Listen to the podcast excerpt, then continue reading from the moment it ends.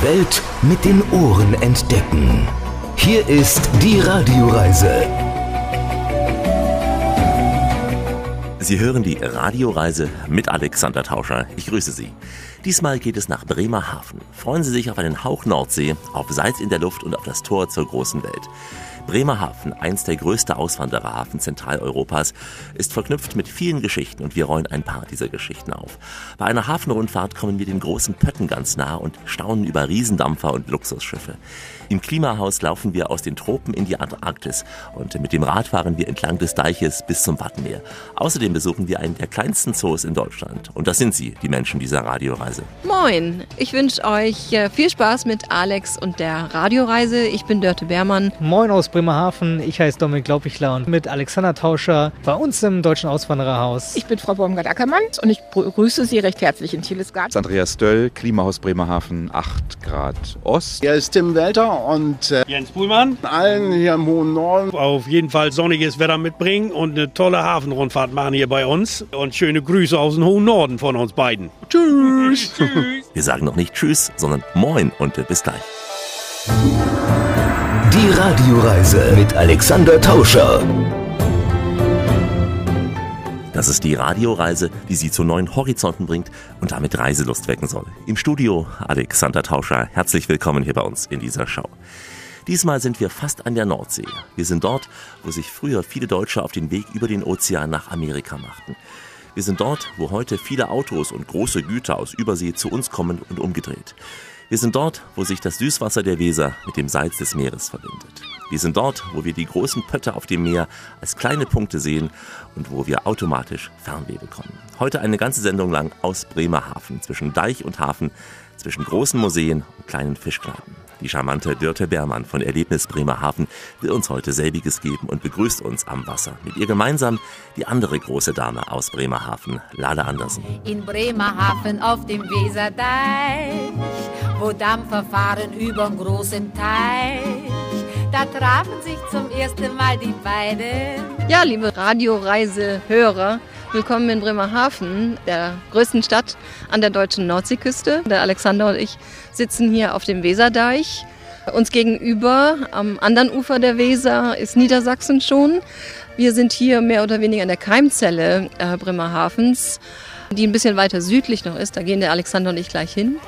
Die 1827 sozusagen eröffnet wurde. Bremerhaven, Bremerhaven ist der schönste Ort auf dieser Welt für mich. Bremerhaven geht darauf zurück, dass die Weser im Laufe des 19. Jahrhunderts versandete. Und die Schiffe, die auch damals schon immer größer wurde, weil man immer mehr Waren transportieren wollte, kamen nicht mehr oder nur unter sehr großen Mühen nach Bremen. Hier, wo wir jetzt sind, war damals nur Sumpf, Moor, gar nichts. Ein bisschen weiter nördlich äh, gab es den Flecken Lehe und es gab Weddewaden, aber es gab nichts, was Bremerhaven hieß oder hätte sein können. Dass es das jetzt gibt, hängt damit zusammen, dass der Bremer Bürgermeister Johann Smith, das war, was man heute einen Problemlöser nennt. Er hatte das Problem mit den Schiffen, die nicht mehr zu ihm kamen, die den Reichtum Bremen bedroht war. Ja, und er war eben ein Löser insofern, dass er auf die Karte guckt und sagte, hm, was mache ich? Und dieser Flecken hier, der gehörte damals dem Hannoveraner König und dem hat der Bremerhaven, man kann es nicht anders sagen, irgendwie abgeschnackt. Also er hat gesagt, Hannover hat einen König, ich möchte dieses Land. Der hat auf die Karte ebenfalls geguckt und gesagt, was will der Depp mit äh, so viel Moor und Sumpf? Okay, kann er haben. Und hat völlig unterschätzt, dass Johann Smith aber eine Nase dafür hatte, Lösungen und Chancen zu sehen. Und der hat dann flugs nach dem Kauf dieses Geländes holländische Hafenbauer beauftragt. Und die haben dann innerhalb kürzester Zeit, innerhalb von drei Jahren, einen Hafen hier ausgehoben. Also da unten, wo roter Leuchtfeuer und ein grünes Leuchtfeuer sind, da fing es im Grunde an. Das ist der Eingang zur Geste und dann geht man ein bisschen weiter und ist dann beim alten Vorhafen und dann beim alten Hafen. Ja, und aus dem Hafen und den einigen Häusern wurde im Laufe der Zeit Bremerhaven und heute haben wir 113.000 Einwohner und ein Tourismusgebiet mit 1,6 Millionen Touristen jedes Jahr. Riesig. Und die Weser, ich kenne sie von Bremen, ist ja hier nochmal um ein mehrfaches breiter. Also man sieht noch das andere Ufer, aber am Horizont wird es schon so breit, dass man schon fast denkt, man ist am Meer. Ja, absolut. Also das ist hier die Wesermündung. Und wenn du hier jetzt noch ein bisschen weiter auf der Kolumbuskaje zum Beispiel stehst und mal tief Luft holst, dann hast du wirklich Salzluft in der Nase. Absolut. Man hat schon das Nordsee-Feeling hier, ja? Unbedingt. Das ist auch mit ein Grund, warum die Touristen natürlich hierher kommen. Ne? Denn wir haben dieses Urbane, wir haben die Attraktionen, wir haben Museen und Wissens- und Erlebniswelten wie Klimahaus und Auswandererhaus, ganz einmalig. Aber wir haben eben auch das Maritime. Wir haben diesen Weserdeich zum Bummeln, wir haben die Schiffe, die hier langfahren, wir haben Hafenrundfahrten oder eben Fahrten auf der Weser. Du kannst mit einem Börteboot über die Weser übersetzen, hier vom neuen Hafen zum Fischereihafen. Also wer das mag, diese Zeit am Wasser, wo sich immer was bewegt, wo Wasser da ist oder eben auch nicht. Wenn ich hier jetzt weiter runter gucke, sehe ich, dass äh, Ebbe ist gerade, ist glaube ich auch ablaufendes Wasser, wenn ich es richtig deute. Also hier bewegt sich einfach immer was und zu jeder Tages- und Nachtzeit äh, ist es hier anders. Das Licht ist anders, die Luft ist anders, die Möwen schreien anders. Also du hast hier echt immer Abwechslungsreichtum so wie heute, wenn die Wolken tief hängen, ja. ist zwar grau, aber passt irgendwie dann doch, ja, dass die Wolken so tief hängen, sich fast schon verbinden mit dem Wasser, mit dem Meer. Ja, das ist ein bisschen spooky gerade, weil äh, noch nicht ganz klar ist, ob äh, Regen kommt oder nicht. Aber auch das macht natürlich äh, Spannung aus. Auch das macht einen Urlaub aus, eben sich wirklich dem hinzugeben, was denn da kommt. Die Weser ist eine Wetterscheide, hast du mir eben gesagt. Ja, so eine Wettertrennlinie auch, was Gewitter betrifft, die manchmal gar nicht rüberziehen auf die Ostseite. Ich weiß nicht, ob die Meteorologen das so benennen würden, aber ich als Bremerhavenerin beobachte sehr häufig, dass auf der anderen Weserseite, und das sind ja wenige hundert Meter, manchmal dollste Gewittern da niedergehen und wir hier stehen und das angucken, aber komplett im Trockenen sind drücken wir die Daumen, dass diese Regenwolken auf der Westseite der Weser hängen bleiben auf dieser Radioreise und nur die Möwen rüberfliegen können, denn wir haben ja noch einiges vor in Bremerhaven, auch mit dem Rad. Moin aus dem Norden. Hier ist die Radioreise aus Bremerhaven. Alexander Tauscher heute ganz nah am Wasser. Ja, kurz bevor ich mich auf den Weg nach Bremerhaven gemacht hatte, sagte ein Kollege zu mir, ein Bekannter, Alex, hey, was willst du denn da? Das ist doch nichts, oder? Hm? Wahrscheinlich war der Bekannte noch nie hier gewesen oder vor ganz, ganz vielen Jahren in Bremerhaven. Denn da, wo einst ja ein Schotterplatz war, da, wo ein trostloser Parkplatz war, da erheben sich heute die Hafenwelten im Herzen dieser Seestadt. Es entstand eine ja, eigene Silhouette, sogar mit dem kleinen Wolkenkratzer da. Wenn Sie sehen, Sie werden sehen, das Sail City, das Klimahaus auch und das Auswandererhaus, also neue Architektur. Und das Ganze gibt im Hafen ein sehr, sehr modernes Ambiente. Dörte Beermann und ein weiteres Loblied auf diese Stadt. Unser schönstes Bremerhaven. Könnt ihr euch erinnern? So schön, schön war die Zeit. Liebe, Liebe ist Columbus Pier, so schön schön war die Zeit. Hallenbad, Hallenbad und Karlsburg Bier, so schön, schön war die Zeit.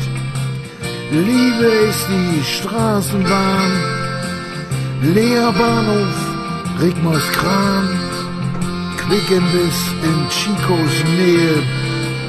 Liebe ist das alte Lehen. Bremerhaven mit V ja geschrieben. Das muss man auch erklären. Warum nicht mit F? Das geht noch auf die Zeit zurück, als das Norddeutsche sozusagen als Plattdeutsche war. Und da hat man eben Hafen mit V geschrieben, nicht mit F. Das hat sich im Laufe der Zeit verändert. Aus dem Begriff Hafen mit V wurde der Begriff Hafen mit F. Aber für die Städte Wilhelmshaven, Bremerhaven hat man das beibehalten. Und jetzt sind wir hier in den Hafenwelten, also auch mit V geschrieben. Eine ganz neue Welt ist das. Es sieht von weitem aus wie neue Bürogebäude, sind aber auch Hotels. Was findet man hier alles in diesen Hafenwelten? Ja, wir haben rund um den neuen und alten Hafen die sogenannten Hafenwelten entwickelt im Grunde. Es ist ja einiges schon da gewesen. Du findest hier die Wissens- und Erlebniswelten wie Klimahaus und Auswandererhaus.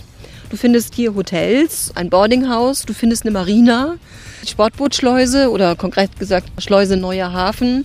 Du findest hier unten eine Steganlage, an der historische Schiffe festgemacht sind, ähm, Kajen natürlich. Und parallel zu uns, gar nicht weit davon entfernt, ist die Innenstadt schon mit der Fußgängerzone. Hier hinter uns ist das Sail City Hotel, aus, aussieht wie ein aus, aufgeblähtes Segel. Auch das gehört natürlich zu den Hafenwelten. Dahinter ist ein Shopping Center, ein Outlet Center. Das Conference Center ist hier angesiedelt mit Blick auf die Weser.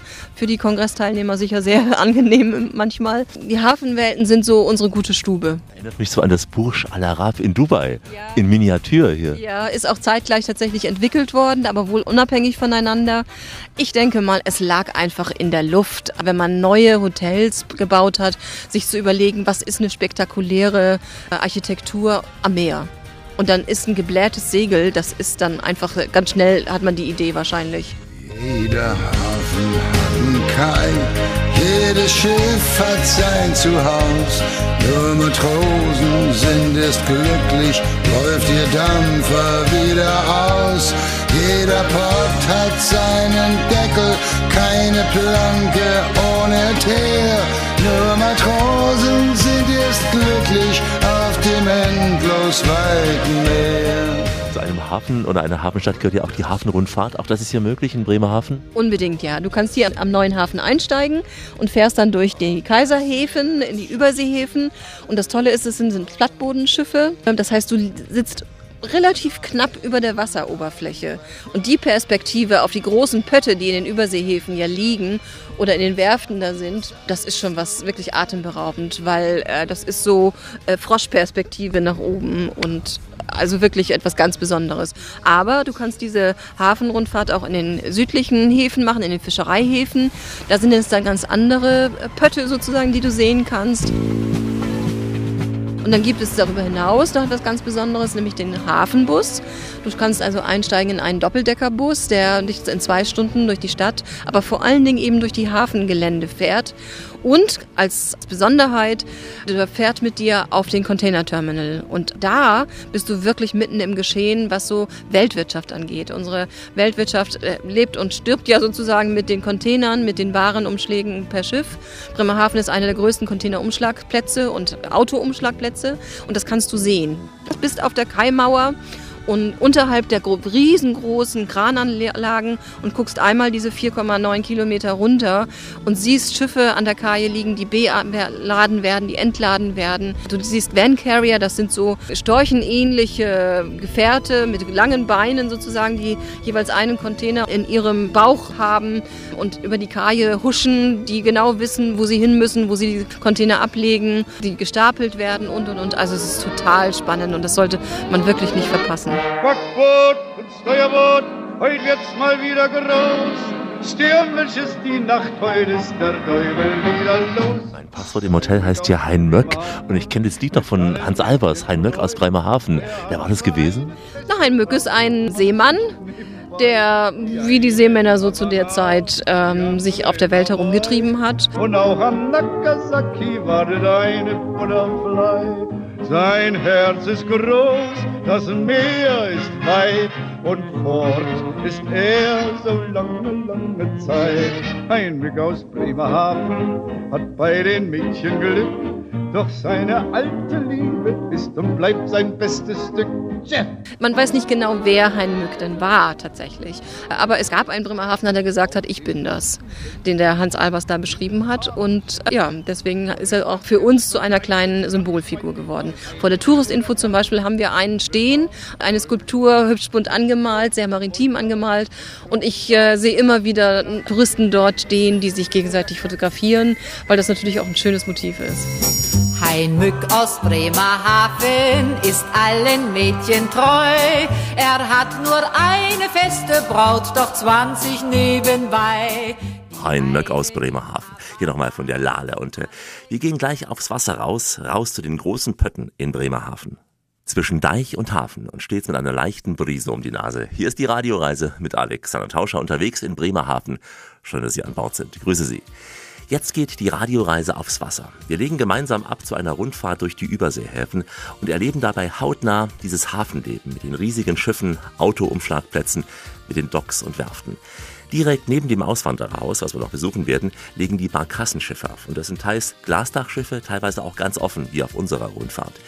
Die Hafenbarkassen passieren auf dem Weg vom neuen Hafen in die Überseehäfen zuerst den Dampfeisbrecher Waal und auch den Koggenachbau Obena von Bremen. Und dann tauchen die Motorenwerke und auch die hochaufragenden Schwimmdocks auf. Erleben Sie alles gleich. Die Touren führen auch, wenn Sie wollen, durch den historischen Fischereihafen. Dörte Bermann ist an Bord und Tim Welter, ein echtes Nordlicht. Er stimmt uns nun ein und nimmt uns mit auf eine kleine Seefahrt. Die ist lustig. Heute geht es an Bord, heute segeln wir fort. Lustig, heute ist heute.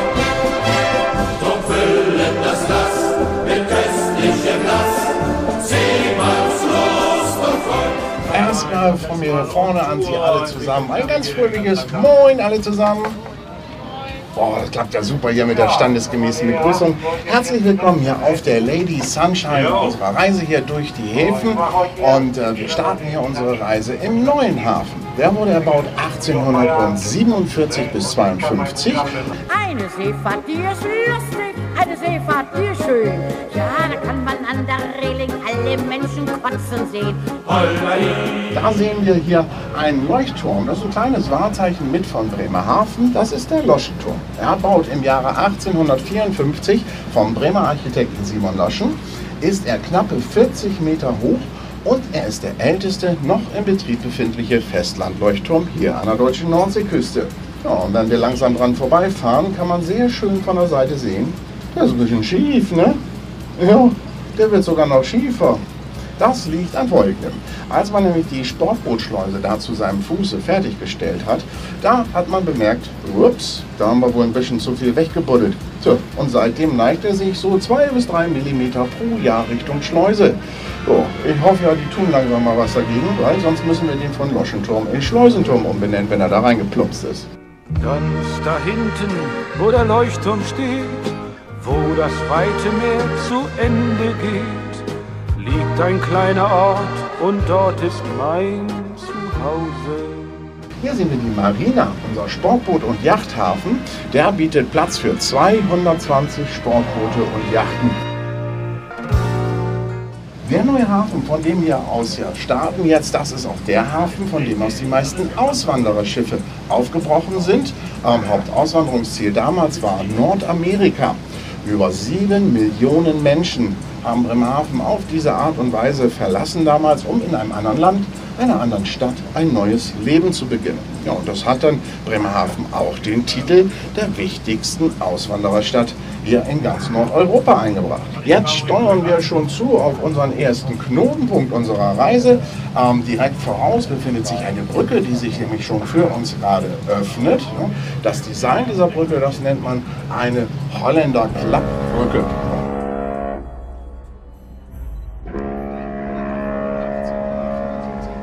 Nicht weit entfernt von deinem Hotel, im Jaich-Hotel bist du ja untergekommen, ist äh, schon die, die Stadtgrenze, muss man sagen. Du fährst also mit dem Fahrrad tatsächlich plötzlich auf stadtbremischem Gebiet.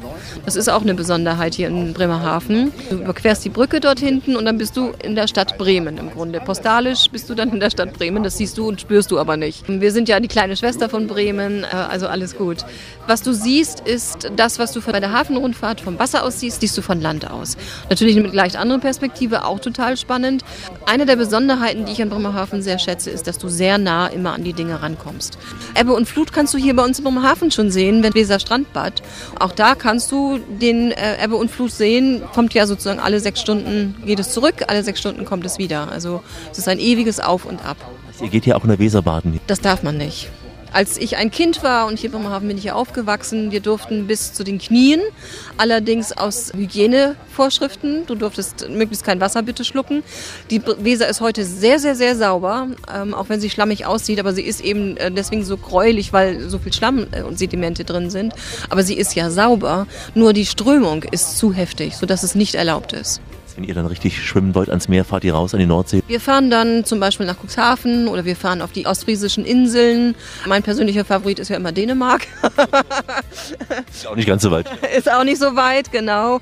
Äh, Schleswig-Holstein hat schöne Küsten. Oder wir fahren hier auch an die Baggerseen oder ein bisschen weiter südlich, also Richtung Bremen wieder. Da gibt es eine Insel in der Weser, wo es auch Strand gibt. Auch da kannst du in der Weser tatsächlich baden. In jedem Hafen gibt's den blauen Peter. In jedem Hafen kannst du auf die Reise gehen. So, und jetzt sehen wir hier gleich am Backbord an uns vorbeirauschen unser Schwesterschiff, die Heinmück, auf ihrer langen, langen Reise wieder zurück. Einmal Barbados, Tortuga, rund ums Cap Horn und wieder zurück nach Bremerhaven und das alles in einer Stunde. So, bei dem Wetter können wir auch auf Länge noch mal vorbeigucken. Ne? Ich hoffe, Sie hatten eine schöne Fahrt mit uns, auch bei nettem Wetter. Ich hoffe für Sie, dass es auch so bleibt. Sollte Ihnen die Reise ganz besonders toll gefallen haben, wir haben vorne hier Captain Blaubeer mit seiner kleinen Schatzkiste, der freut sich über eine kleine Aufmerksamkeit. Ansonsten bedanke ich mich natürlich bei allen, dass Sie heute mit uns gefahren sind und wünsche Ihnen noch einen ganz tollen Tag hier in Bremerhaven. Bleiben Sie gesund. Auf Wiedersehen! Applaus für Tim Welter. Die Passagiere verlassen jetzt das Schiff und wir bleiben noch für einen kurzen Schnack mit ihm und dem Kapitän. Ein Gruß von Bord heute hier in der Radioreise mit Alexander Tauscher. Grüße Sie aus Bremerhaven. Sie können zu einer Rundfahrt durch die Fischereihäfen starten oder auch erleben das Hafenleben mit diesen riesigen Kühlhäusern, Docks und Werften. Während der Fahrt entlang der Kaimauern passieren Sie unter anderem die Marina Nordseeyachting mit dem Leuchtturm Brinkhammerhof und nicht zu unterschlagen die kleinste Kneipe Bremerhavens. Tim Welter ist der Bordunterhalter und Jens Puhlmann der Kapitän, der uns mit auf die Reise nimmt. Nimm uns mit, Kapitän, auf die Reise. Nimm uns mit in die weite, weite Welt. Wohin geht, Kapitän, denn deine Reise? Bis zum Südpol hier, ach, da langt unser Geld. Es war schon eine beeindruckende Fahrt, also von der Größe her dieser Hafen und vor allem die großen Pötte. Naja, klar, das soll ja auch so sein für die Leute, die dann zum ersten Mal so dicht ranfahren können an solche großen Schiffe. Sonst sieht man die ja meistens immer nur von weiter weg. Ne? Seit wann fahren Sie jetzt hier schon? Ja, ich bin auch irgendwie so ein bisschen Quereinstieg oder so nennt man das wohl eher. Dann bin ich eben halt hier vor etwas mehr als einem Jahr als Aushilfe angefangen und dann äh, war Festanstellung und seitdem bin ich jetzt dabei und ja. Wie oft am Tag dann so eine Tour? Ja, jetzt in den Sommermonaten fahren wir ja mit zwei Schiffen. Ein Schiff fährt viermal und ein Schiff fährt fünfmal. Ne? Also das wechselt dann immer alle zwei Wochen. Also entweder fünf Fahrten pro Tag oder vier Fahrten pro Tag habe ich dann. Gibt es auch Sachen, worüber Sie ja noch staunen, wenn wirklich sowas wie die Abramowitsch-Yacht hier liegt? Ja klar, also natürlich sind diese großen Kreuzfahrtschiffe sind natürlich immer wieder beeindruckend mit den Sachen, die sie da auch drauf haben. Äh, sei es jetzt zum Beispiel jetzt auf der Norwegian Encore zum Beispiel, als noch eine Kartbahn, als ich das nachgelesen habe, habe ich dann auch gedacht, ach du Schande, was ist das denn? Auch wenn besonders große Autofrachter hier sind, die dann so 8.500 Autos mitnehmen können, ähm, da sind ganz viele Sachen, wo ich immer wieder staune. Auch bei den äh, hinten im High- und Heavy-Gebiet im Nordhafen, was man da für unterschiedliche Fahrzeuge sehen kann. Also es ist immer wieder was Spannendes dabei, auch für mich jedes Mal fast. Ich auch spannend fand, diese Außenzollgrenze, dass wir dann wirklich in so einem Gebiet sind, wo wir zollfrei sind, also wie in Helgoland quasi. Ja, exakt Helgoland. Ne? Also Zollfreigebiet ist eben halt, aber es ist eben halt so, dass hier im Hafen kein steuerfreier Verkauf vorgenommen wird, wie das auf Helgoland der Fall ist. Ne? Das äh, macht man hier einfach nicht. Aber es ist, betrifft eben halt den Umschlag, aber vor allen Dingen eben halt ist das wichtig auch für die Werften, die hier arbeiten, weil die erbrachten Dienstleistungen ja auch steuerfrei dann sind. Ne? Und die ganzen Arbeiten, die an den Schiffen durchgeführt werden, sind dann steuerfrei. Ne? Also keine Umsatzsteuer drauf wahnsinnig viele Autos gesehen, die auf den Umschlag warten. Also Autos, die exportiert werden aus Deutschland oder importiert werden? Ja, sowohl als auch. Das ist ja ein Umschlagshafen richtiger hier. Das heißt also, man wird auch als Zwischenstation genutzt. Das heißt, wenn Autos aus Asien kommen zum Beispiel, die kommen hierher und von hier aus wird es dann teilweise entweder auf andere Schiffe verteilt, die dann kurze Routen fahren, oder sie gehen per Zug oder auch irgendwo nach Mitteleuropa und äh, Export natürlich auch. Die kommen dann eben halt aus Europa, werden hier nach oben gefahren, häufig mit Zügen oder LKWs. Ja, und da findet eben halt der Umschlag statt. Also teilweise Fahrzeuge, die kommen meinetwegen aus Amerika, kommen hier zwischen und dann geht es von hier aus nach Australien. Ne? Dazwischen haben wir sogar ein paar Panzer gesehen, die auch darauf warten, verschifft zu werden. Ja, diese Halbinsel ist so ein, ja, ich sag mal, Spezialumschlagsplatz. Das heißt, sie wird häufig auch für solche Sachen benutzt. Gerade die Amerikaner nutzen das sehr, sehr häufig. Mal sehen, Kapitän, mal für wen sich die Mädchen entscheiden. Die Radioreise im Gespräch mit Jens Puhlmann, Kapitän, kann man sagen, hier auf dem Schiff? Ja, richtig. Ja, macht Spaß. Sie machen das mit so einer Lockerheit, obwohl Sie ja immer zwischen diesen großen Kähnen rumjonglieren müssen. Ich habe das alles so ähm, von klein auf gelernt. Seit äh, 86 bin ich hier im, im Bremer Hafen äh, bin ich hier tätig. Ich habe äh, Bunkerschiffe gefahren.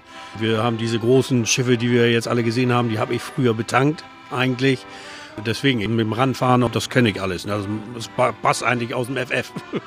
Sie waren derjenige, der mit den kleinen Schiffen die großen betankt, auch abspritzt. Ja, richtig. Na, abspritzen da nicht, aber ich sage, bei uns ist es immer so, ähm, wir haben dann Öl geliefert praktisch. Also wir waren die kleine fahrende Tankstelle für diese großen Schiffe. Ne? Das ist ja ein Job auch bei Wind und Wetter. Also jetzt, heute ist schön sonnig, aber im Herbst da rumzuschippern ist ja auch keine Freude gewesen, sicher früher.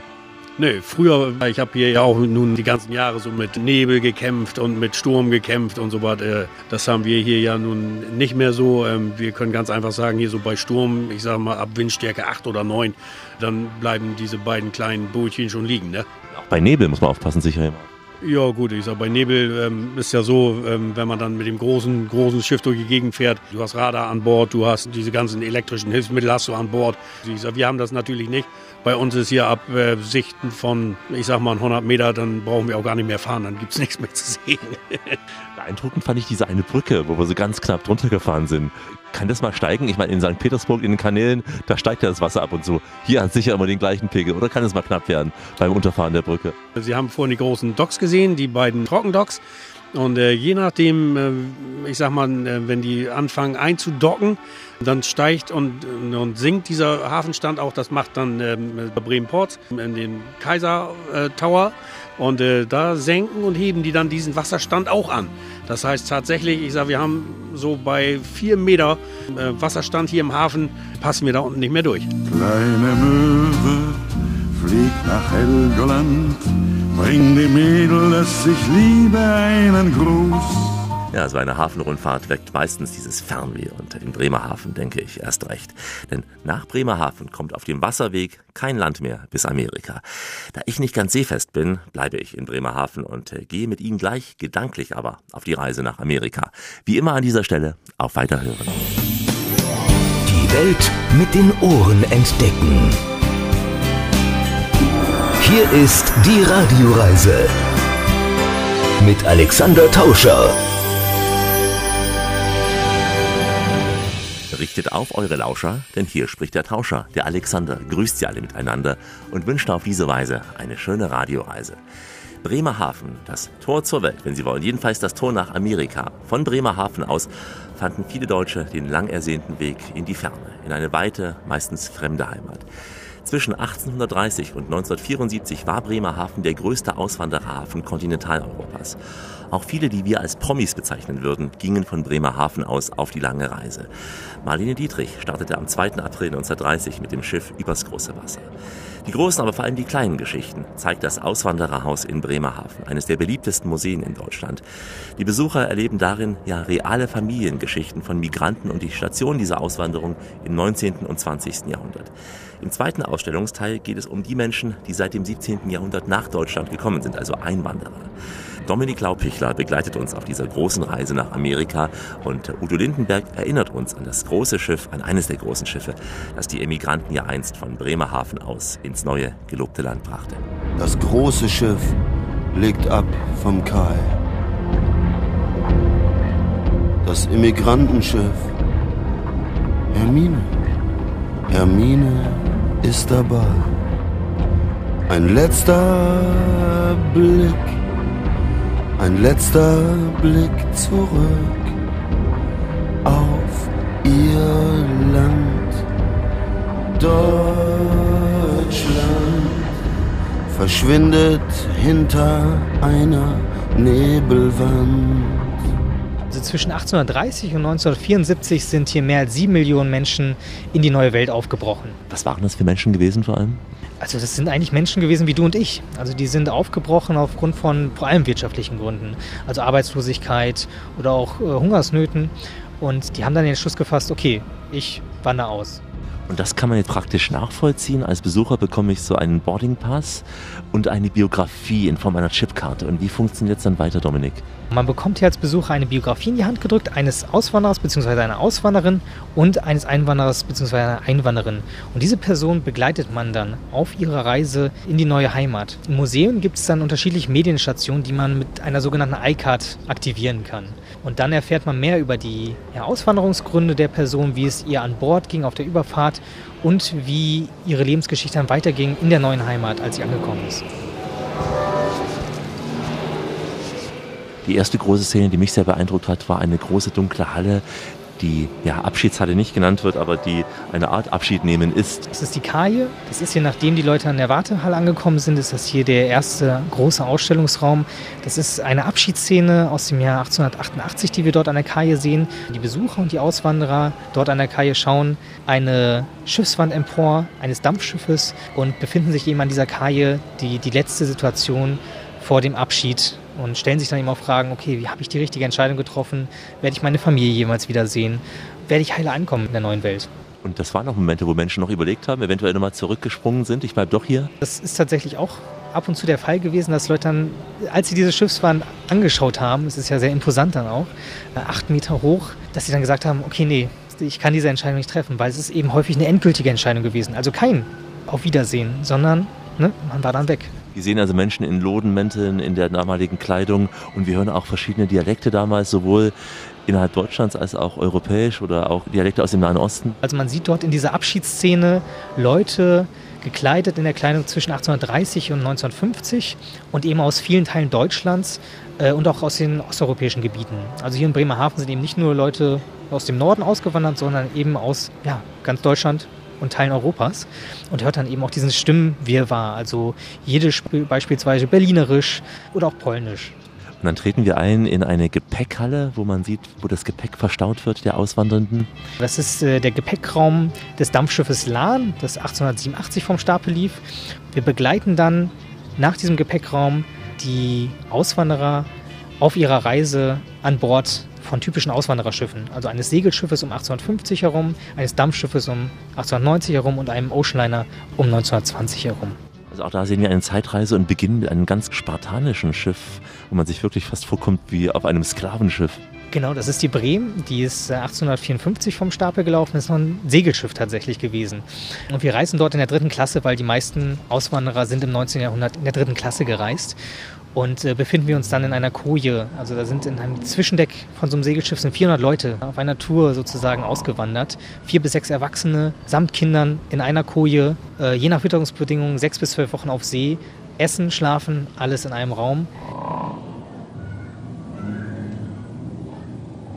Sieht vielleicht auf den ersten Blick erstmal gemütlich aus, aber war eine ganz schöne Strapaze. Hygienisch auch nicht gerade wünschenswert, sage ich mal. Nicht wünschenswert und äh, keine Intimität. Und wir, wir, hören ja auch so Originalgeräusche aus den Waschräumen. Wir sehen auch, wie spartanisch der Waschraum war. Wir sind ein Erlebnismuseum. Das heißt, äh, wir wollen, dass die Leute eintauchen können in die Geschichte von Migration. Und sie durchlaufen hier eben dann wirklich original rekonstruierte Orte mit eben auch einer Geräuschkulisse, um wirklich dieses Erlebnis Migrationsgeschichte selbst erfahren zu können und erleben zu können. Man ist ja dann Wochen auf so einem Schiff gewesen über den Atlantik, der ja sehr oft, wie wir wissen, rau ist. Und damals hatten die Schiffe ja noch keine Stabilisatoren, wie es heute bei den Schiffen üblich ist. Und das können wir auch nachempfinden, indem das etwas angeschrägt gebaut ist. Also das merken die Besucher des Museums eher unbewusst, dass eben auf dieser Überfahrt der Boden ist ein paar Grad äh, eben schief und durch die Geräuschkulisse zusammen erweckt das eben den Eindruck, hey, ich bin wirklich auf See.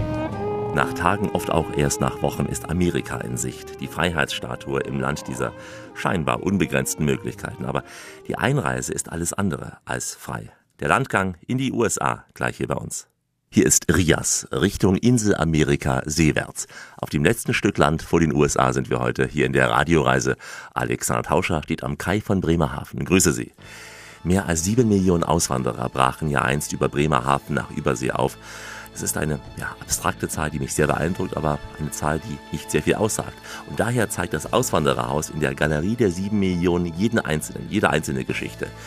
Ja, von einigen sind nur Namen, von anderen Abfahrtsdaten bekannt, von anderen wissen wir ganze Biografien. All das zu erleben im Auswandererhaus. Und mit Dominik Laublichler, da geht es jetzt gedanklich über den großen Teich nach Amerika. Ja, es ist schon Land in Sicht. Ein Freund ging nach Amerika und schrieb vor einigen Lenzen wie lange hat so eine Überfahrt gedauert damals von Bremerhaven an die Ostküste der USA? Es war natürlich unterschiedlich, je nachdem, auf welchem Schiffstyp ich gefahren bin. Also auf einem Segelschiff hat es noch sechs bis zwölf Wochen gedauert, je nach Witterungsbedingungen. Auf einem Dampfschiff dann ca. acht bis 15 Tage und auf einem Oceanliner dann viereinhalb bis sechs Tage. Und dann kamen die alle in New York an, an der Ostküste, also wirklich an der Freiheitsstatue vorbeifahrend? Also wirklich 90 Prozent der Auswanderer sind in die USA gegangen und 70 Prozent über New York eingewandert. Und dann war eben das Erste, was die Leute sehen, die Freiheitsstatue, zumindest ab 1886, als sie dann erbaut worden ist, beziehungsweise in New York stand.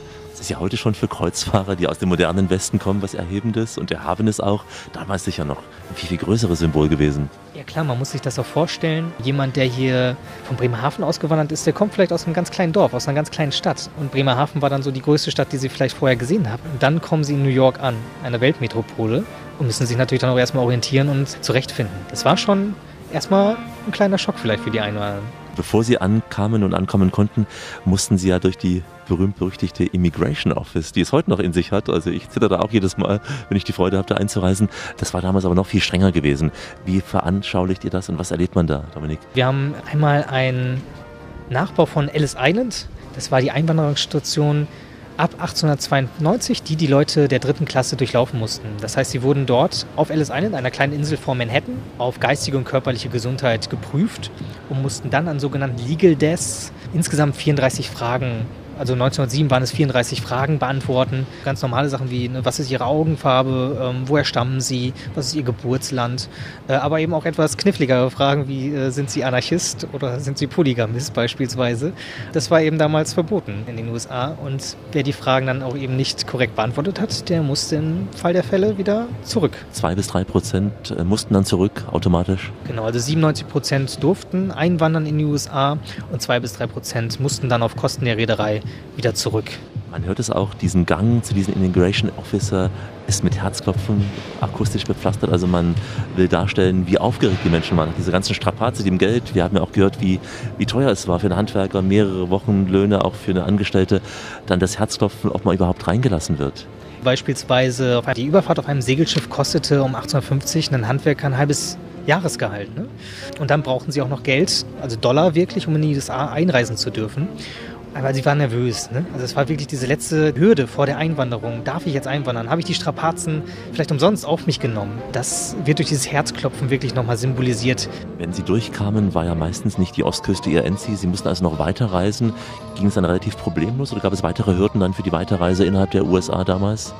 Also man muss sich das natürlich so vorstellen, dass viele Leute vielleicht auch nur rudimentäre Englischkenntnisse hatten und äh, von dem Land, von den USA beispielsweise, in das sie eingewandert sind, auch nicht allzu viel wussten. Also vielleicht von Freunden oder Verwandten, von denen sie Briefe bekommen haben, Informationen. Aber da mussten sie erstmal schauen, okay, wie orientiere ich mich hier weiter?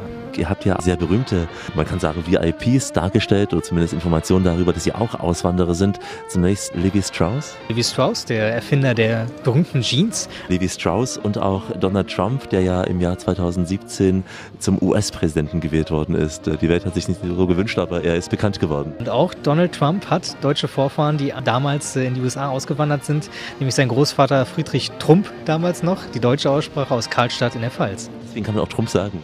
Die, die Namen auch von deutschen Auswanderern bzw. dann Einwanderern in die USA haben sich natürlich auch häufig verenglischt. Ne? Also das jetzt, man sagt jetzt Donald Trump, man sagte auch damals schon in den USA nicht Donald Trump. Und das eine ist jetzt die Ausreise, die wir erlebt haben. Das andere ist ja auch die Einreise nach Deutschland hier in Bremerhaven. Etwas kürzer im Zeitstrahl dargestellt. Was erlebt man da bei der Einreise? Wir haben seit 2012 einen Erweiterungsbau wo eben auch die Einwanderung nach Deutschland thematisiert wird. Also 330 Jahre Einwanderungsgeschichte hier nach Deutschland. Nicht nur nach Bremerhaven, sondern nach Deutschland allgemein. Und dort können sich die Besucher auf Spurensuche begeben. Das heißt, wir haben dort eine nachgebaute Ladenpassage aus dem Jahr 1973 und haben dort Geschäfte, wo die Museumsgäste mit ihrer iCard, mit ihrem Boarding Pass mehr über die Lebensgeschichte eines Einwanderers bzw. einer Einwanderin erfahren. Also eben auch Deutschland hat eine sehr lange Einwanderungsgeschichte. Wir beginnen hier von den Hugenotten, die 1683 hierher kamen, aufgrund von religiöser Verfolgung in Frankreich, äh, bis hin eben zu heutigen Bürgerkriegsflüchtlingen. Und haben 15 unterschiedliche Einwanderungsgruppen. Also alles in allem wollt ihr darstellen, dass es schon immer Einwanderung, Auswanderung gab. Das ist fast schon eine politische Aussage, einfach verdeutlichen, dass jeder auch in der Biografie eine Wurzel hat, die irgendwo vielleicht auch nicht in Deutschland ist. Migrationsgeschichte ist Menschheitsgeschichte. Also das äh, sieht man auch, diese Verbindung, wenn man im Auswanderungsteil die Gründe erfährt, warum jemand ausgewandert ist in die, in die neue Welt. Die Gründe der Einwanderer, die hier nach Deutschland kamen, waren exakt die gleichen. Und das eben über die Jahrhunderte hinweg. Jeder von uns ist eigentlich Migrant. Ein sehr weiser Satz von Dominik Laupich, über den es sich nachzudenken lohnt, auch zu verinnerlichen. Jeder von uns, jeder von uns ist eigentlich ein Migrant. Wir lieben den Norden und deswegen sind wir heute fast an der Nordsee. Aus Bremerhaven kommt die Radioreise mit Alex Tauscher. Wenn Sie in der Hafen City ankommen, dann denken Sie vielleicht, oh, ho, hier gibt's eine Fußballarena für Werder Bremen. Ist es nicht in Bremen? Ist es auch? Nein. Es ist hier ein Riesenbau in Form einer gläsernen Wolke mit einer 10.000 Quadratmeter großen Fassade aus Glas. Geformt hier aus fast 5.000 Glasscheiben. Das ist das Klimahaus. Aber die Verpackung ist das eine, der Inhalt ist viel wichtiger. Es geht immer entlang des achten Längengrades Ost, auf dem ja dieses Haus liegt, um die Welt. Andreas Döll nimmt uns mit auf diese Weltreise durch verschiedene Klimazonen. Es ist auch eine Reise in die Zukunft, ja, die uns mindestens, mindestens nachdenklich stimmen sollte. Das ist ein Weg von circa zwei Kilometer entlang des achten Längengrades. Das ist die Position, auf der auch unser Haus steht. Und da heraus ist diese Geschichte geworden. Es beginnt von Bremerhaven aus gesehen Richtung Süden mit der Reise in die Schweiz. Es folgt Sardinien. Wir haben ausgewählt zwei Länder in Afrika, Niger und anschließend Kamerun. Ich, Im Niger werden die Besucher die südliche Sahara erreichen, die Sahelzone. Sie werden dort über die Filme, über die Texte, über die Inszenierung Menschen dem Volk der Tuareg begegnen. Dann geht es weiter nach Kamerun. Dort erreichen unsere Besucher, verbunden mit einer sehr hohen Luftfeuchtigkeit, das Regenwaldgebiet. Wir liegen da auch bei ca. 30 Grad. Verglichen mit äh, der Sahara 35 Grad. Das ist ein trockenes Halbwüstenklima, ist das also eine tropische Zone. Irgendwann verlassen unsere Besucher den afrikanischen Kontinent und reisen entlang der Linie bis runter in die Antarktis. Das ist die Reisestation ja, mit der verdienten Abkühlung. Wir haben dort Richtung minus 6, minus 7 Grad. Also wir sind den Besuchern da bei der Wahl der Temperatur sehr entgegengekommen. Die Realität sieht krass anders aus.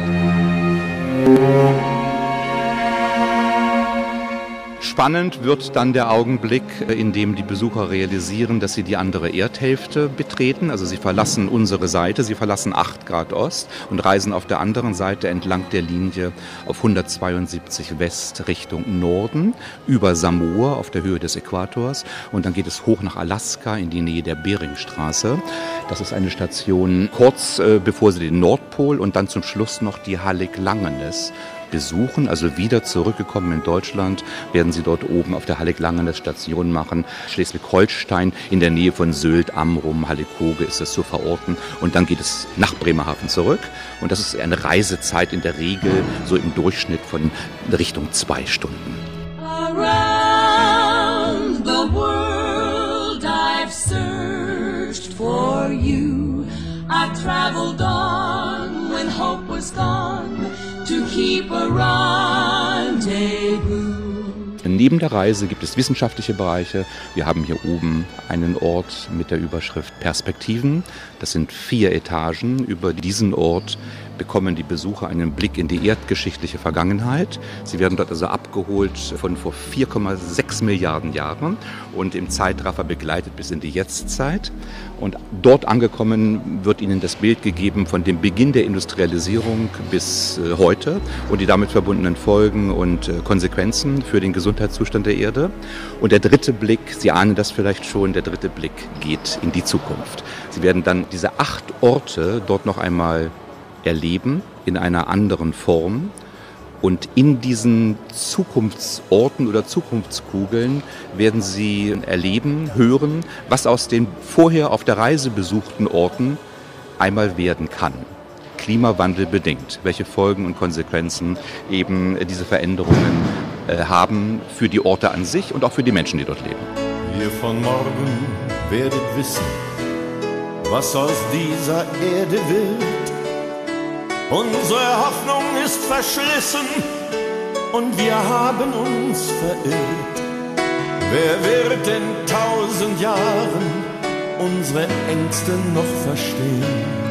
Ihr von morgen werdet staunend rückwärts sehen. Dann haben wir ein Wetterstudio oben. Dort gibt es täglich zum Beispiel Vorträge von unserer Meteorologin. Wie funktioniert Wetter? Das Zusammenspiel der Elemente. Ein wenig natürlich auch mit Blick auf die aktuelle Wetterlage. Dann haben wir einen Ort, der berichtet über den aktuellen Stand der Windenergie. Am Beispiel eines Parks hier bei uns in der Nordsee. Und am Ende dieses Rundgangs steht ein Helikopter. Und mit diesem Helikopter haben die Besucher die Möglichkeit, einen Simulationsflug vom Klimahaus Bremerhaven zu einer solchen Plattform zu erleben. Also eine sehr spannende Inszenierung und äh, darüber hinaus gibt es oben einen Ort mit dem Namen World Future Lab, ist eine Art Zukunftswerkstatt. Es geht da um das Thema Nachhaltigkeit. Wie funktioniert das eigentlich? im Alltag? Wie können wir das einbauen? Und da vermitteln wir auf spielerische Weise spannende Erkenntnisse. Wir ähm, wünschen uns als Botschafter des Themas Klima äh, auch wahrgenommen zu werden in der Breite. Ungeachtet dessen bleibt für viele, und das ist auch sehr schön und das freut uns, der Ort als reiner Erlebnisort. Das ist so in Ordnung. Es würde schon reichen, wenn die Besucher mitnehmen in ihre Welt, in dem Augenblick, in dem sie das Haus verlassen, unser Drehkreuz durchlaufen, dass sie sich dann noch mal kurz erinnern, das, was sie gesehen haben, zeigt, wie schön unsere Welt ist. Und wenn sie mitnehmen in ihre eigene Welt, dass diese Welt nur so schön bleiben kann, wenn wir beginnen, dafür etwas zu tun, dann ist das schon manchmal mehr, als wir erwarten. Das Klimahaus in Bremerhaven. Eine Reise um die Welt mit vielen Aha-Erlebnissen und äh, hoffentlich auch dem ein oder anderen Denkanstoß. Im Büro, im Klo oder sonst wo. Hier sind Sie genau richtig. Hier in der Radioreise mit Alexander Tauscher. Jetzt nicht irgendwo im Nirgendwo, sondern im Zoo am Meer in Bremerhaven. Der kleine Zoo am Meer, eine der kleinsten, wenn nicht sogar der kleinste Zoo in Deutschland, Ende der 20er Jahre eröffnet. Und damals wie heute gehören Eisbären, Seehunde oder auch Seelöwen zu den Attraktionen. Viele einmalige Zuchterfolge gelangen den Zoologen aus Bremerhaven, bei den Brillenpinguinen zum Beispiel. Ein Besuch im Zoo, jetzt mit Dörte Bermann im Nordsee-Aquarium bei den Eisbären, den Pinguinen und Robben und, und, und. Lass uns mal überraschen, wer so alles hier auftauchen wird. Willkommen hier im kleinsten Zoo Deutschlands. Der Zoo am Meer ist spezialisiert auf nordische Tiere und Tiere, die im Wasser leben, also wasserbezogene Tiere. Wir haben auch eine Gruppe von Affen, die im Grunde äh, ihren Ursprung natürlich nicht in einer der beiden Regionen haben, sondern ihren Ursprung darin haben, dass die Seeleute auf ihren Reisen in den äh, 50er, 60er Jahren Affen mitbrachten, kleine Affen und dann nicht wussten, wohin. Und Muttern wollte sie dann auch irgendwann nicht mehr zu Hause im Wohnzimmer haben und dann wurden sie dem Zoo geschenkt und so hat sich eine Population, eine Gruppe aufgebaut. Ähm, was wir hier jetzt gerade sehen, ganz wunderbar, ist der Eisbär Lloyd. Er ist schon Vater von einigen Eisbärbabys, Anna und Elsa. Und was an ihm so beeindruckt gerade ist, er ist ja ein Kavenzmann. Eisbären hier um die Ecke ist ein sehr schönes Modell, wo man sich da vorstellen kann, um zu sehen, wie winzig der Mensch ist im Vergleich zu einem hoch aufgerichteten Eisbären. Und wir sehen ihn jetzt gerade nicht hoch aufgerichtet, sondern lang hingestreckt, völlig entspannt, fast am Daumen nuckelnd. Und das ist einfach toll, das Bild. Also so habe ich einen Eisbären noch nie gesehen. Also in dem ist wirklich kein Funken Stress zu sehen gerade. Er liegt wie zur Siesta, als wäre es ihm zu warm. Kann ja sein, wir haben jetzt schätzungsweise knapp 20 Grad. Er liegt so auf dem Rücken, wie wir nach einem Mittagessen. Er ist entspannt, die Pfoten nach hinten. Absolut. Und wir lesen hier ja auch, dass 95 Prozent der Zeit die Eisbären entspannt sind, keine Stressreaktion zeigen. Man hat ja Angst, wenn man in Spitzbergen wäre. Da sind ja dann Eisbären schon gefährlich, aber wahrscheinlich auch, wenn wir ihnen begegnen. Also dem möchte ich nicht äh, ohne diese dicke, schöne, ja im Grunde raumhohe Scheibe begegnen. Ähm, an mir ist ordentlich was dran, also da hätte er seinen Spaß. Bei mir auch.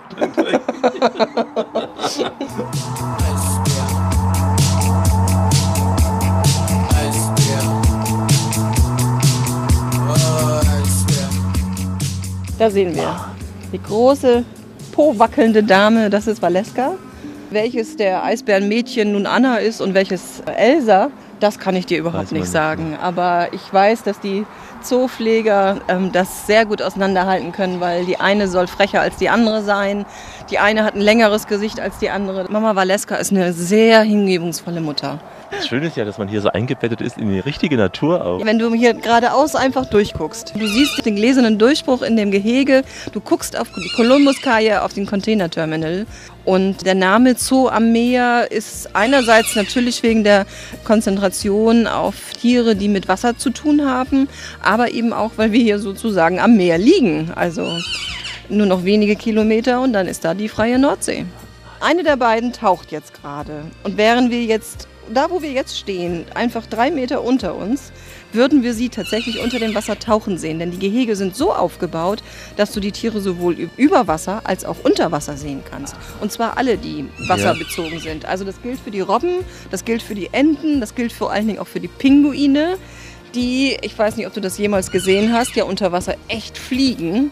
Also die schwimmen ja nicht, die fliegen tatsächlich. Und all das zu sehen ist, man lernt einfach so verdammt viel nur durchs Gucken. Ein patagonischer Seelöwe, eine Mähnenrobbe. Die Robben mit der Löwenmähne, ja, da hätten wir drauf kommen können tatsächlich. Die machen ja putzige Geräusche hier. ja. Oh, guck mal, da liegt ja auch noch einer. Da liegt auch eine. Ah, Gott. Und jetzt ab ins Wasser. Siehst du? Und auch hier ist da drunter äh, Scheibe. Und wir können das. Ui. Ui. Trubel. Ui. Guck mal, der geht mit uns in Interaktion. Der will was. Wir sind anscheinend Ablenkung für sie. Ja, die freuen sich. Ja. Wir kennen ja alle noch diesen Walross, die Robbe Antje, das Ja. Symbol des NDR, Oh ja, unvergessen natürlich. wie sie immer am Ufer, am Beckenrand stand. Schwappte so. Und dann kam so eine Träne raus. Ja.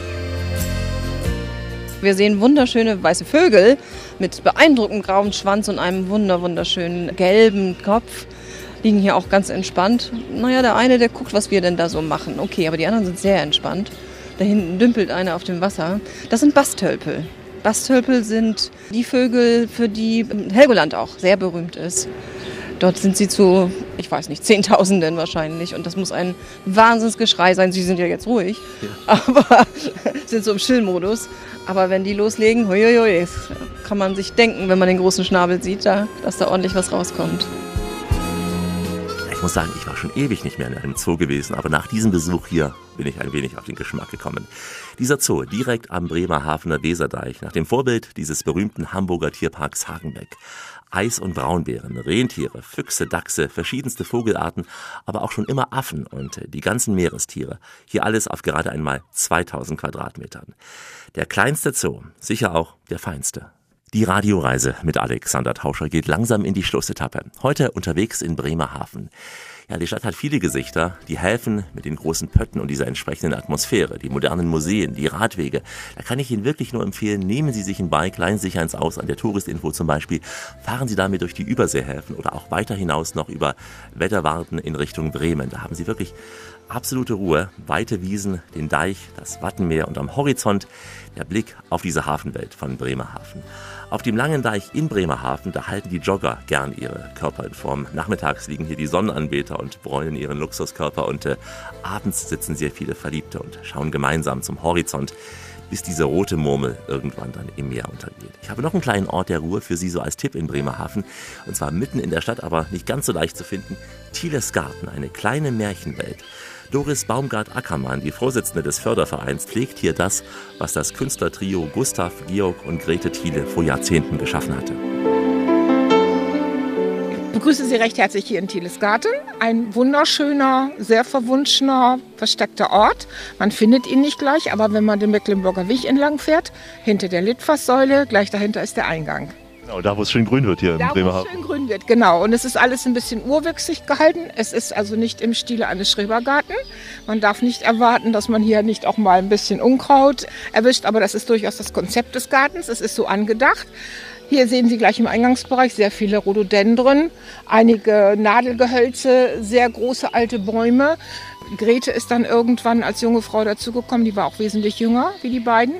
Und sie hat Gustav dann geheiratet und sie lebten dann zu dritt hier. Idyllisch, klein, auf engem Raum, ist kein Riesengarten. Nein, 19.000 Quadratmeter. Das ist überschaubar, ja. Das ist überschaubar, ja. Auch ja. kein Eintritt muss man zahlen hier. Nein, Eintritt ist frei. Sehr schattiger Garten. Also Sehr ist immer unter Bäumen, keine Sonneneinstrahlung. Nein, nein. Es ist auch ruhig und man ist sich eigentlich der Natur sehr nah. Man hört Vögel zwitschern, manchmal hört man noch einen Specht. Und wir haben Eichhörnchen hier, wir haben kleine Igel hier, wir haben eigentlich alles das, was man sonst so in der Natur findet.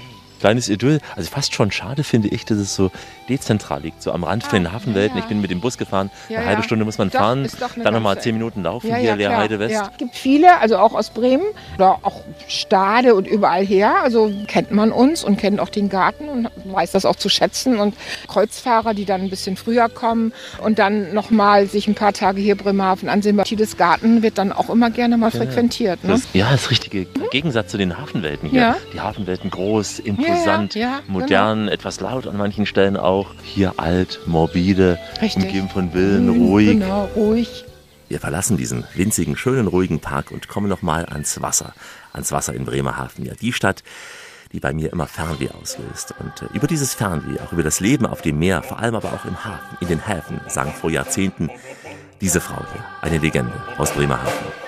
Land in Sicht, alle Sorgen sind fort, heißt es Land in Sicht, freut sich jeder an Bord. Fröhlich tanzt man auf den Planken, bis die blanken Planken schwanken und die Stimmung steigt vom Backbord bis nach Steuerbord. Und ganz am Ende der Radioreise, Dörte, können wir noch eine prominente Bremerhavenerin würdigen, die man wirklich kennt, egal ob man ihre Musik mag oder nicht, aber ihre Lieder sind so bekannt geworden, vor allem ein Lied, die Lale Andersen. Lale Andersen ist ja hier in Bremerhaven im Stadtteil Lehe geboren. Mit eigentlichem Namen heißt sie Lieselotte Helene Bertha Bunnenberg.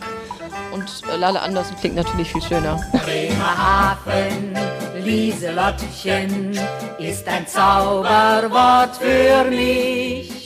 Denn im schönen Bremerhaven sagtest du, ich liebe dich. Hat hier sehr früh geheiratet, auch äh, Kinder bekommen und ist dann in die große weite Welt gezogen und wurde der Star unter den Soldaten des Zweiten Weltkriegs. Ihre Lieder sind ja dann gespielt worden, sogar an beiden Seiten der Fronten, wie ich gehört habe. Ja, ja, auf alle Fälle. Also dieses Lied hat die Herzen der Männer, die dort zusammenlagen, in unterschiedlichen Lagern, aber eben doch zusammenlagen, erobert und hat für einen Moment, so heißt es ja, dem äh, Krieg eine Pause beschert. So wollen wir uns da wiedersehen. Bei der Laterne wollen wir stehen, wie einst Lili Marleen. Wie einst Lili Marleen. Das Lied ist ja das Lied von der Laterne. Lili Marleen, die Laterne ist hier in Bremerhaven. Wir haben einen Nachbau der Laterne in unmittelbarer Nähe zum Geburtshaus von Lale Andersen. Ist sicher ein Hingucker, weil es eben auch für die Zeit steht, in der sie geboren wurde und gelebt hat. Und solche Laternen gibt es eben heute nicht mehr. Wo de Nordseewellen trägen an den Strand, wo de gelen Blumen blühen Land. Lade Andersen-Fans werden es wissen, da gibt es ja auch einen Lade Andersen-Club. Gibt es sicher auch immer wieder auch Pilgerer, die zu dieser Laterne hinkommen. Davon ist auszugehen, ganz klar, dass die all diese Orte aufsuchen, wo sie ihrem Idol nahe kommen können. Und hier am nahesten, weil Geburtsort und Lebensort zeitweise. Es geht alles vorüber, es geht alles vorbei. Doch zwei, die sich lieben,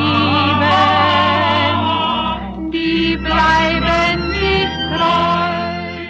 Sie sind uns auch treu, meine Damen und Herren, denn bei uns geht zwar die Sendung so langsam vorüber, aber nicht die Sendereihe. Und bei uns ist immer eine Verlängerung drin.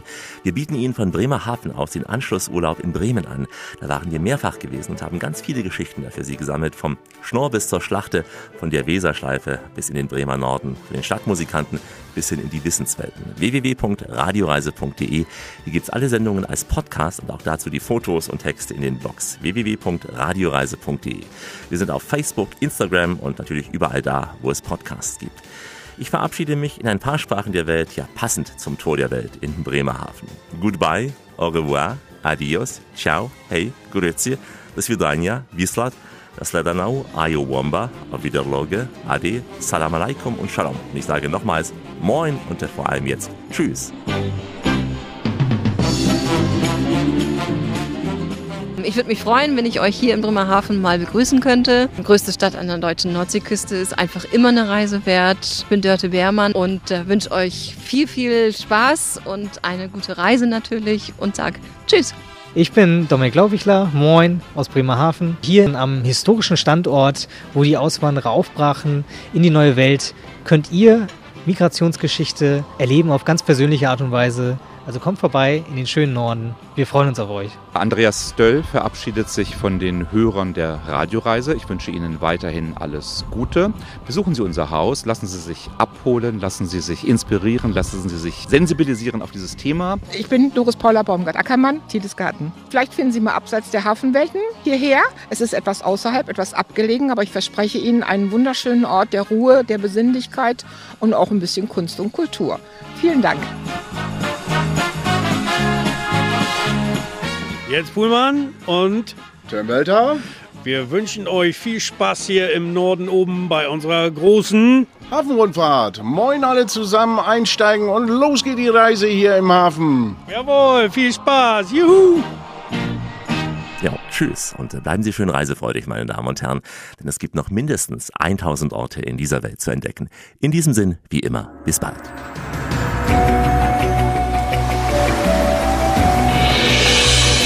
Wenn du es spürst, machen wir alles richtig.